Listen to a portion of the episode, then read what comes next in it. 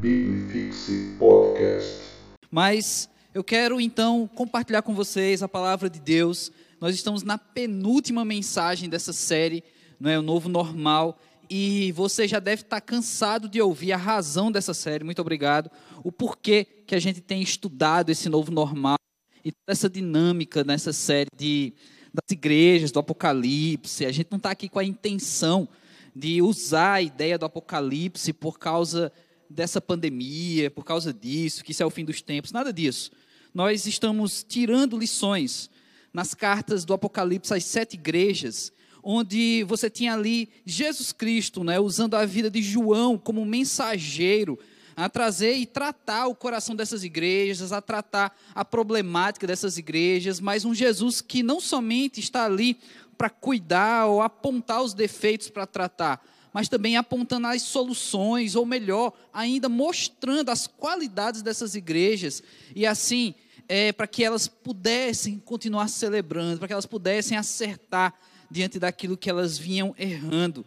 Assim eu entendo que nesse período da pandemia, Deus deu para nós, igrejas, ministérios, não é, a oportunidade de nos renovar, de repensar a igreja, porque foi uma pausa muito grande. Ninguém imaginava que passaríamos três meses sem um culto presencial, com vários ministérios sequer funcionando. Ministério que cuida de, de, bebês, por exemplo, das criancinhas, eles não estão funcionando, porque aqui não está rolando o berçário. Ministério de recepção não está funcionando porque ninguém está vindo até a igreja. E tantos outros que estão paralisados nesses dias.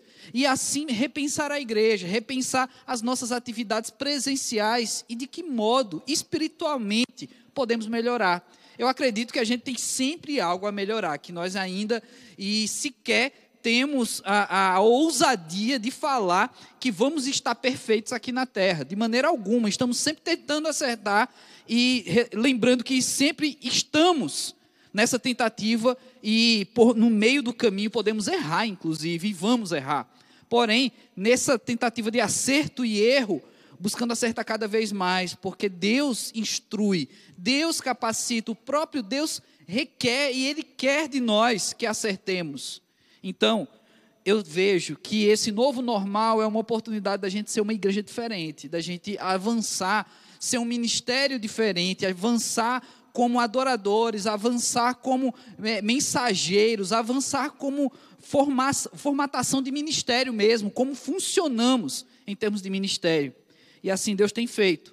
Deus tirou de nós a oportunidade de fazer o nosso acampamento na Semana Santa, tirou da PIB Fortaleza de fazer um grande congresso dos 90 anos esse ano, e assim nós temos percebido que Deus não faz nada por acaso. Se Ele tem tirado isso, Ele tem algo a nos acrescentar, ou melhor, algo a nos mostrar. Não que Deus venha, tenha a, a, a obrigação de nos devolver aquilo que ele tem tirado. De maneira alguma, Deus, na verdade, já deu além do que merecemos. Por isso, graça. Por isso também somos alvo de uma misericórdia de Deus, porque o que, o que caberia a nós era morte, simplesmente. Então Deus já deu além da conta. Se Deus quer e Ele dá muitas vezes algo a mais, é porque simplesmente Ele nos ama, Ele quer nos agradar, Ele quer mostrar que Ele é amoroso para nós.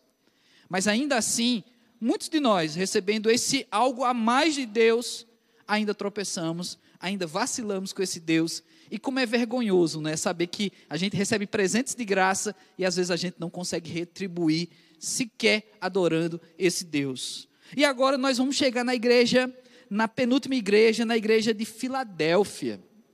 Essa igreja, ela, ela é muito especial porque ela é a única igreja que não tem uma crítica, que não tem um, uma razão de correção urgente naquela igreja. A gente viu aqui em vários outros contextos de outras igrejas, onde a gente sempre procurava observar as cidades onde essas igrejas se encontravam.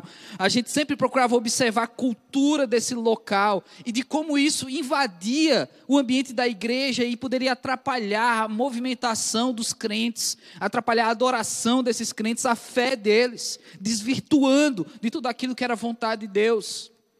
Mas a gente chega em Filadélfia e essa igreja ela não tem nenhum defeito aqui trazido nessa mensagem, nessa carta.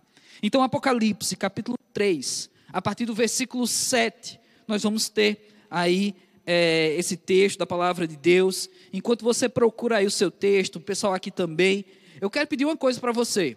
A gente já está chegando agora na metade do nosso culto, praticamente, né? Nós temos ainda a mensagem, louvores ainda, os vídeos, que se Deus quiser vai dar certo agora, não é? Dos jovens que têm participado. Mas eu quero pedir uma coisa a você, que agora você compartilhe esse, esse vídeo do YouTube, do jeito que está agora, compartilhe, você pode, eu vou, eu vou esperar um minuto, vou dar um minuto para você fazer isso. Compartilhar com três pessoas. Três pessoas, mas compartilhamento pessoal. Não compartilha num grupo que tem três pessoas e joga lá, não. Compartilha com três pessoas. As pessoas estão cansadas de link em grupo. Ninguém aguenta mais. Então compartilha com pessoas. Manda mensagem pessoal. Três. Um minuto. Aguardando um minuto. Se você ainda está aqui comigo, é porque você é desobediente, não foi lá, não é? Mas quem está indo lá já, já desligou aqui o YouTube, daqui a pouco vai voltar, ou então pessoas que estão acompanhando em outro dispositivo, não é o culto também, você então está comigo e está sendo obediente, porque no celular você está encaminhando esse culto para outras pessoas e assim compartilhando. Vamos cada um compartilhar para três pessoas e vamos ver se isso vai causar algum efeito, se isso realmente vai trazer alguma mudança naquilo que nós temos feito hoje. Abençoa a vida de alguém? Eu creio nisso, não é? Então, eu não sei se já passou um minuto, eu falei, eu chutei assim, olhei para o relógio, eu vi vários números aqui na minha frente e eu não sei mais contar direito, não é? Mas segundo os nossos assessores aqui, já passou um minuto, não é? Então, vamos então, você que está de volta depois desse um minuto de compartilhamento, vamos então à palavra de Deus, Apocalipse, capítulo 3, a partir do versículo 7, e diz a palavra de Deus: Ao anjo da igreja em Filadélfia, escreve: Estas coisas diz o santo o verdadeiro, aquele que tem a chave de Davi, que abre e ninguém fechará, e que fecha e ninguém abrirá. Conheça as tuas obras. Eis que tenho posto diante de ti uma porta aberta, a ninguém pode fechar, que tens pouca força, entretanto, guardaste a minha palavra e não negaste o meu nome. Eis, farei de que alguns dos que são da sinagoga de Satanás, desses que a si mesmos se declaram judeus e não são, mas mentem. Eis que os farei vir e prostrar-se aos teus pés e conhecer que eu te amei. Porque guardaste a minha palavra, da minha perseverança, também eu te guardarei na hora da provação que há de vir sobre o mundo inteiro, para experimentar os que habitam sobre a terra. Venho sem demora, conserva o que tens, para que ninguém tome a tua coroa ao vencedor faloei, coluna do santuário do meu Deus, e daí jamais sairá. Gravarei também sobre ele o nome do meu Deus, o nome da cidade do meu Deus, a nova Jerusalém, que desce do céu, vinda da parte de meu Deus, e o nome, um novo nome. Quem tem ouvidos, ouça o que o Espírito diz às igrejas. Pai amado, abençoa-nos, Senhor Deus. Nos dá, ó Pai, essa essa oportunidade de, com a ação do teu Espírito, Senhor Deus, guardar a tua mensagem, receber a tua palavra, Senhor Deus. Então, aplica no meu coração, no coração de cada um aqui e de cada um que é tua igreja, aonde estiver nessa hora, Senhor Deus. Então, vai, Senhor Deus, e fala, continua falando aos nossos corações. É assim que eu oro a Deus, em nome de Jesus Cristo. Amém. Então, você tem essa igreja em Filadélfia. Como de costume, a gente sempre traz aqui um, um, uma observação sobre as cidades, né? Não dá para ser aqui um documentário do History sobre a cidade de Filadélfia. Então a gente faz aqui somente uma introdução, uma breve introdução, para entender um pouco do contexto das pessoas dessa igreja.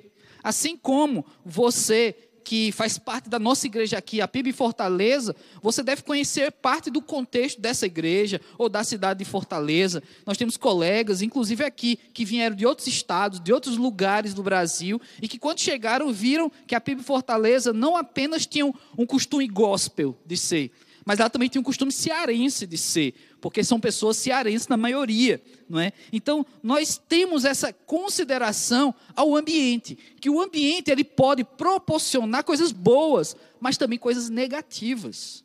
Situações que às vezes acontecem por causa da cultura local. E pensar Brasil é uma maluquice, né? É uma loucura, porque Brasil é, é gigante. É um país continental e tantas culturas mudam, né? Eu estava participando ontem de uma live com um pastor de jovens de uma igreja lá em Atibaia, em São Paulo, a primeira igreja batista de Atibaia. E a gente falando sobre cultura LGBT e tantas outras coisas que envolvem sexualidade, mas a gente também percebia que era bem diferente a realidade deles, para a realidade que nós temos aqui, para a realidade que eu vivi como ministério lá em Recife e daquilo que eu conheci também como ministério lá em Goiás. São situações muito diferentes. E nós precisamos nos contextualizar, entender onde nós estamos pisando, né? o que é que está acontecendo. E assim era a cidade também em Filadélfia. Você tinha uma igreja ali uma igreja sendo plantada em Filadélfia, de todas as sete cidades, a qual foi, foram escritas essas cartas às sete igrejas, era a cidade mais nova. Era a cidade mais novinha ali, que tinha é, construções novas, uma cidade mais organizada. Né? As cidades mais antigas, elas normalmente, a pavimentação é toda desorganizada, os, os bairros mais antigos, eles são desorganizados. Já Filadélfia era, por assim dizer, uma cidade mais bonitinha, porque ela era nova. Ela tinha ali já os acertos da, de, de uma urbanização numa cidade. Então, essa igreja está nessa cidade nova. Mas apesar de ser uma cidade nova e assim bonitinha por ser novinha, nós tínhamos ali um grande problema. Porque essa cidade ficava próxima a um vulcão e ela sofria muito com tremores de terra. Então, apesar dela ser nova, ela tinha tantos problemas que, à medida que o tempo avançava, e o pouco tempo que avançava, ela ficava cada vez mais feia, por causa dos tremores de terra, e aquilo ia destruindo. No ano 17 a.C., essa cidade foi destruída, ela foi devastada. Não é? Ainda não é o ponto que nós estamos aqui, mas ela foi totalmente destruída por causa de uma erupção vulcânica, né? Então é uma cidade que ela tinha uma importância na sua época e não por acaso você tinha uma igreja ali não é? O nome dessa cidade, Filadélfia, foi uma homenagem do fundador dessa cidade ao seu irmão, porque ele tinha um amor especial por seu irmão de sangue. E o nome Filadélfia, no original grego, ele significa amor de irmão, é? Até o nome da cidade é bonito, né? Então até aqui a gente está bem nessa situação. Porém, além do sofrimento com os tremores de terra, essa cidade ela tinha uma predominância de judeus.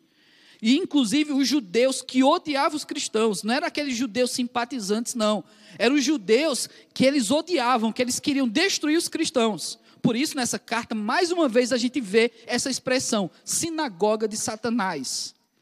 Porque era o lugar onde tinha esses adoradores que se diziam de Deus, mas queriam destruir a vida dos cristãos. Por isso, considerado dessa forma, com tanto peso nas palavras. Então, essa cidade, além dos tremores de terra, era tinha uma predominância de judeus que odiavam cristãos. E agora vamos para a divindade. Todas as cidades a gente também tinha uma relação com isso. E aqui o Deus adorado em Filadélfia era o Deus Dionísio. Dionísio é considerado o Deus do vinho. E por assim, bebedices, imoralidade e tudo que vinha junto com essa adoração a um Deus da bebida alcoólica e da depravação. Então, aquilo que aconteceu no Brasil no carnaval acontecia também nessa cidade, além do carnaval, com as orgias, as drogas, as bebidas, a gente também teve o coronavírus chegando com tudo no nosso carnaval, né? Então, aquilo também acontecia nessa cidade em Filadélfia. Então, ela não era tão bela assim. É? Ela já começou a ficar um pouquinho mais feia diante de tudo aquilo que eu tenho falado. Mas agora a gente vem para o texto. E no versículo 7, Jesus Cristo se apresenta como o porteiro aqui. Ele diz que é aquele que tem a chave, a chave de Davi. Jesus recorre a um conhecimento verotestamentário de que Davi daria o acesso à entrada daqueles que faziam parte do reino. O entendimento de que Davi é rei, e somente pela linhagem dele você poderia chegar ao reinado. Não é assim que funciona dentro do, da qualidade de rei. Você não assume é, é, um, uma monarquia simplesmente porque você foi o mais votado. Isso é uma outra forma de governo, não é? Que às vezes dá certo, na maioria não. Mas na monarquia a sucessão vem pela filiação, vem, vem pela herança, é algo que está ligado à família. E aí Jesus recorre a, a esse entendimento veterotestamentário, dizendo assim: olha, eu tenho aquela chave. Eu sou o dono da chave que dá acesso ao reino de qualquer um. agora não precisa mais ser herdeiro de Davi. Você simplesmente precisa ser filho meu, você precisa ser meu irmão, você precisa fazer parte do meu reino. E eu me utilizando aqui na primeira pessoa como Jesus, ok? Então, sendo apóstolo, sendo discípulo, sendo um cidadão cristão, você recebe o direito de fazer parte desse reino, o reino de Deus. E aí Jesus então se apresenta como aquele que tem essa chave, que te dá o acesso.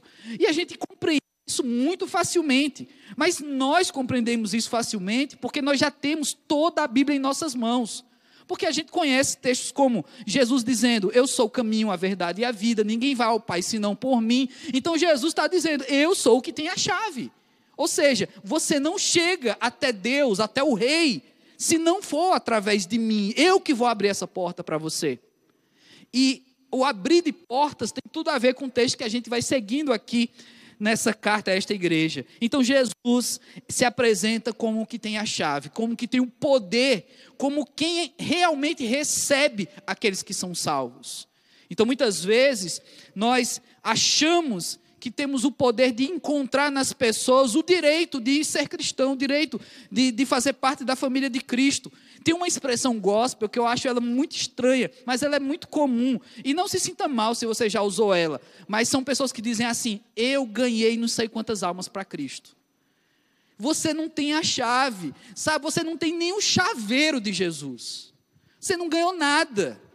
Você teve a oportunidade de ser ali uma ferramenta para alertar, apontar, mas você foi usado por Jesus e foi Jesus que ganhou a vida para ele. Foi Jesus que chamou para si as pessoas. Então ele é que tem a chave não é? Como eu estou falando, eu sei que é uma expressão muito usada, assim como aquela expressão que as pessoas fazem na oração, né? Tem várias pessoas orando, aí hora uma, hora duas, hora três, aí no grupo a, a quinta pessoa que vai orar, aí a pessoa diz, Senhor, entrando em tua presença. Aí você olha assim, ué, e os outros que oraram não estavam na presença de Deus, não, sabe? A, a, pessoa ostenta assim, né? Agora é que eu vou entrar na presença de Deus. Ou então ela, essa pessoa que estava fora da presença, né? Ela estava ali pensando em Big Brother, enquanto a galera estava orando. Aí ela disse, agora, né? Eu falei Big Brother, uma coisa satânica. Aí, agora eu estou entrando na tua presença.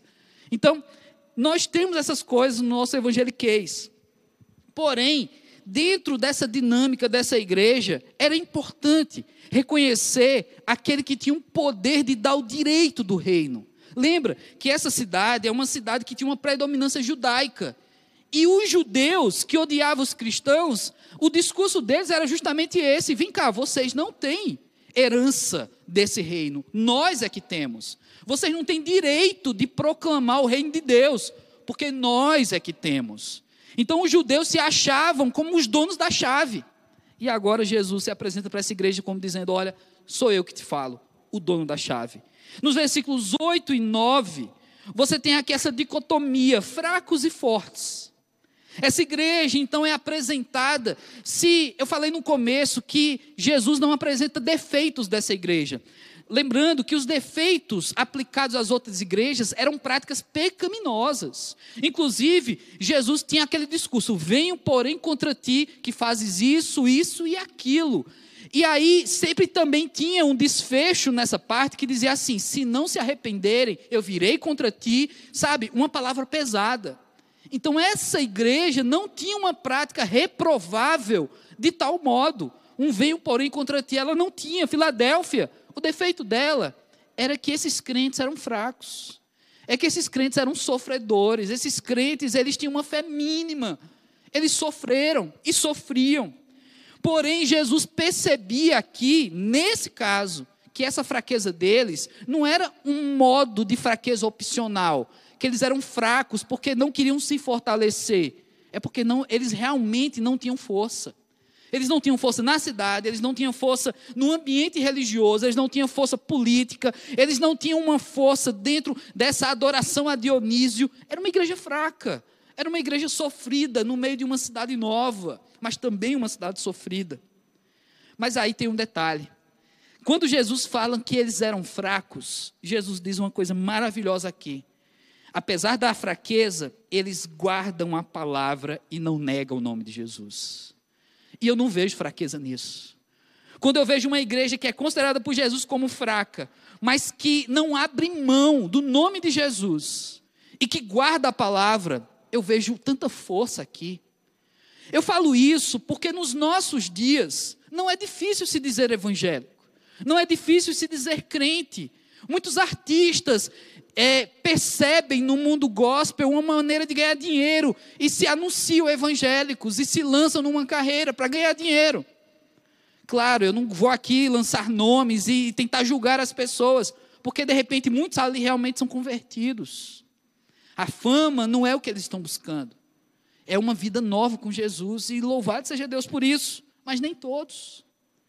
Então eu vejo muita força nessa igreja, porque nós, os cristãos da atualidade, os cristãos que estamos sendo propostos a viver esse novo normal, somos desafiados constantemente a permanecer na palavra. Ou seja, rapaz, essa proposta que chegou na minha vida, seja uma proposta de um relacionamento, de um emprego, seja qual for, você está passando pelo crivo da palavra de Deus? Você está colocando a palavra como guia da tua vida? Caso não, então talvez você seja ainda mais fraco que esses fracos dessa igreja. Porque apesar da fraqueza deles, eles guardavam a palavra de Deus. Outra coisa dessa fraqueza forte desses irmãos é que apesar da fraqueza, eles guardavam o nome de Jesus. Eles honravam esse nome. A palavra guardar aqui é ter estima pelo nome de Jesus. Ou seja, eles não negavam o nome de Jesus, eles iam até o fim. Lembra? Da predominância judaica, dos perseguidores. Quando foi em outra carta anunciado sinagoga de Satanás, significava de que ali tinham judeus que prendiam cristãos, que matavam cristãos que faziam sumiço dos cristãos, sequestravam. E diante de todo esse contexto, eles não negavam o nome de Jesus. E aí eu penso, nós que muitas vezes nos consideramos crentes fortes, podemos nos encontrar ainda mais fracos que essa igreja de crentes fracos, porque negociamos tantas coisas e às vezes abrimos mão do nome de Jesus. Temos vergonha, às vezes, de ser reconhecidos como evangélicos. Temos vergonha de ser reconhecidos que fazemos parte da igreja. De, por exemplo, divulgar um culto como esse, como eu pedi antes da mensagem para a gente compartilhar. Às vezes a gente até pensa duas vezes de compartilhar para aquela pessoa, mas se aquela pessoa souber que eu sou crente, o que é que vai acontecer? Pois é, às vezes, essa igreja de crentes considerados fracos por Jesus eram muito mais fortes do que a gente. Então, nesse novo normal, temos lições aqui a guardar no nosso coração com muita estima. Nós precisamos, considerando que somos fracos como pessoas e a nossa fé é bem pequena, mas guardar a palavra de Deus, ou seja, ter aquilo como algo precioso na nossa vida, realmente um guia para a nossa vida, para a nossa caminhada, e nunca, em hipótese alguma, negar o nome de Jesus. Independente do valor da proposta que chega na sua conta bancária, em hipótese alguma, negar o nome de Jesus. Por outro lado, Jesus Cristo fala aqui também que apesar dessa fraqueza, Jesus dá para eles a oportunidade de se posicionarem como fortes. Jesus diz que no, diante de todas as perseguições, tudo aquilo que aconteceria com eles, Jesus faria com que os inimigos, esses da sinagoga de Satanás, fossem envergonhados diante dessas pessoas. Isso, às vezes, dá para a gente uma noção de, de, justiça, né? Agora Jesus vai batalhar por mim, não é? Se Deus é por nós, quem será contra nós? Agora eu vou estraçalhar tudo. Não, não, não. O que Jesus está dizendo é que Ele vai fazer isso. Lembra que Ele é o dono da chave. Então, se quem, alguém tem que fazer algo contra os inimigos, o próprio Jesus vai fazer. E eles, essas pessoas que serão preservadas, as pessoas dessa igreja, os fracos, eles seriam então considerados fortes porque eles iam simplesmente assistir de camarote aqueles inimigos sendo derrubados. Não que Jesus daria poder para eles dispararem poder laser sobre aquelas pessoas, de maneira alguma, simplesmente porque Jesus é que era a força que eles precisavam e não eles precisavam ser fortes. No versículo 10, a gente tem mais uma vez relacionado a essa igreja o carinho que eles tinham com a palavra de Deus. Jesus fala aqui que, como eles guardaram a palavra da perseverança, os próprios seriam guardados por Jesus em tempos difíceis, em tempos de aflição. E olha que essa cidade passou por tempos difíceis. Então, o próprio Jesus seria a segurança deles. Olha que massa, olha que troca tão perfeita. Uma vez que essas vidas já são salvas, já, já pertencem a Cristo, Jesus traz aqui não uma proposta para eles, mas já uma consequência do estilo de vida que eles decidiram viver aqui nessa igreja. Como vocês guardam a minha palavra, eu guardarei vocês. Vejam que isso aqui é uma consequência. Não pense que isso aqui sirva para você e para nós como uma aplicação de, um, de uma troca com Deus, de uma barganha com Jesus. Ah, não, tá bom, Jesus, então vou guardar a tua palavra para tu me preservar. Não, isso aconteceu porque eles já fizeram. Jesus não precisou prometer isso para eles. Jesus fez, porque Jesus viu graça, viu merecimento na parte desses, desses irmãos.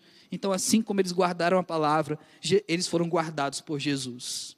Você tem guardado a palavra de Deus? Você tem colocado ela como um objeto de estima na sua vida, de estudo, de guia para os seus caminhos? Ou o máximo de palavra de Deus que você tem é quando o pastor pede para abrir no texto, numa pregação, ou seja, nos finais de semana, e talvez em um só dos cultos de final de semana, ou então aquela mensagem da Bíblia Version que você recebe todo dia com um versículo. Ou aquela pessoa que compartilha versículo bíblico com foto sensual no Instagram. Ou então aquela pessoa que manda só um banner foto nenhuma, não é? Pelo menos um banner com texto, versículo bíblico. Isso não é guardar a palavra de Deus. Isso não é. Inclusive, estudar a palavra de Deus só no final de semana na igreja, na escola bíblica, no culto, isso ainda não é guardar a palavra de Deus. Isso é ter partículas de palavra de Deus, é receber uns respingos. Sabe, quando está chovendo e você abre só um pouquinho o vidro do carro e, e respinga em você, pronto, é isso que você está recebendo da palavra de Deus. Você não está se molhando, você não está entrando, mergulhando na Sagrada Escritura. É preciso, porque ainda que você se sinta fraco, a fortaleza está em Deus. E talvez, isso não é uma promessa, viu? Talvez Jesus também veja graça em nós, quando somos guardiões dessa palavra.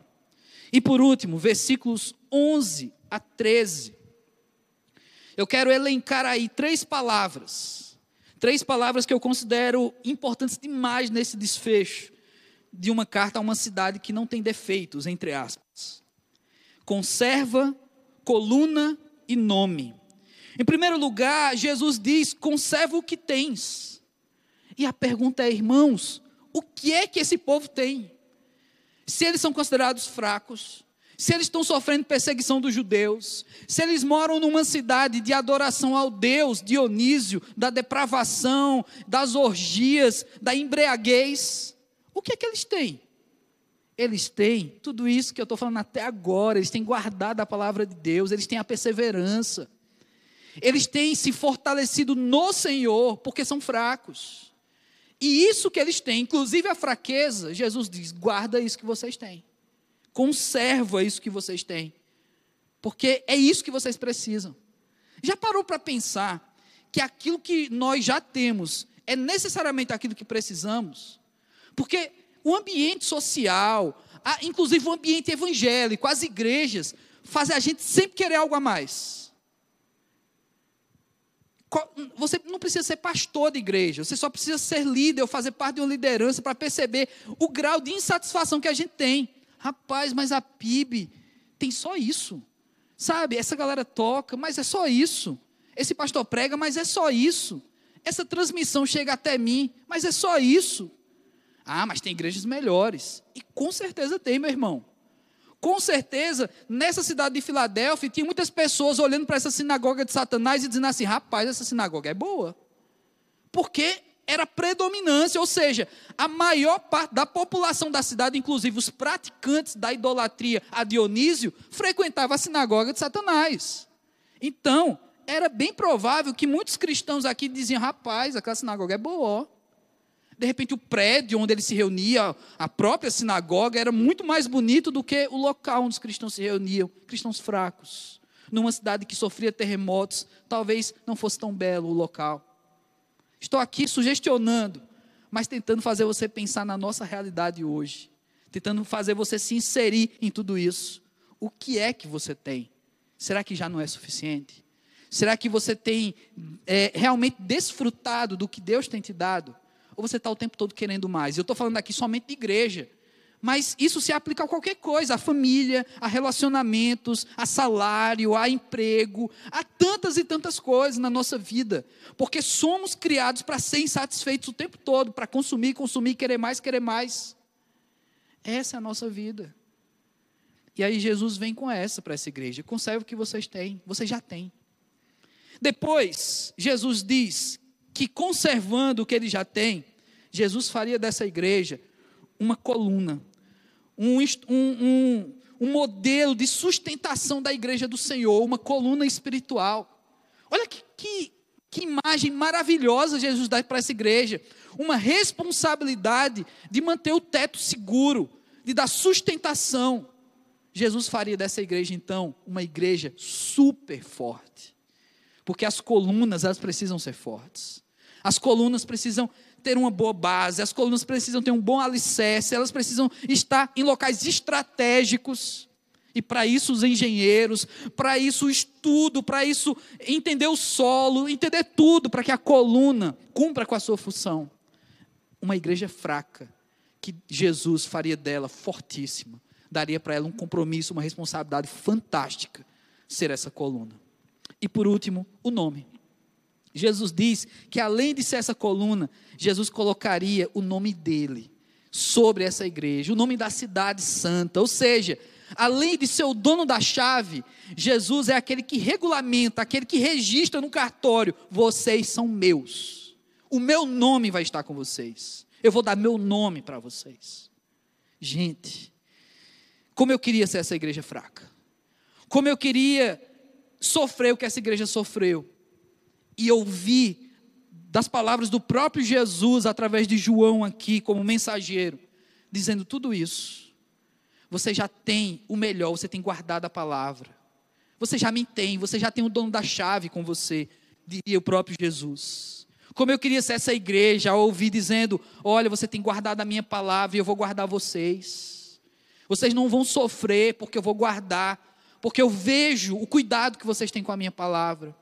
Como eu queria ser essa igreja fraca, onde os inimigos caindo, essa igreja não sofreria, nem seria aqueles que fariam os inimigos cair. Não, não precisa. O próprio Jesus vai tomar conta disso. E por fim, esse nome, essa marca de Jesus sobre a, essa igreja, significa que eles foram separados, santificados, tão somente para viver para a glória desse Deus como eu desejo ser essa igreja fraca. Então, que essa minha oração seja a sua também.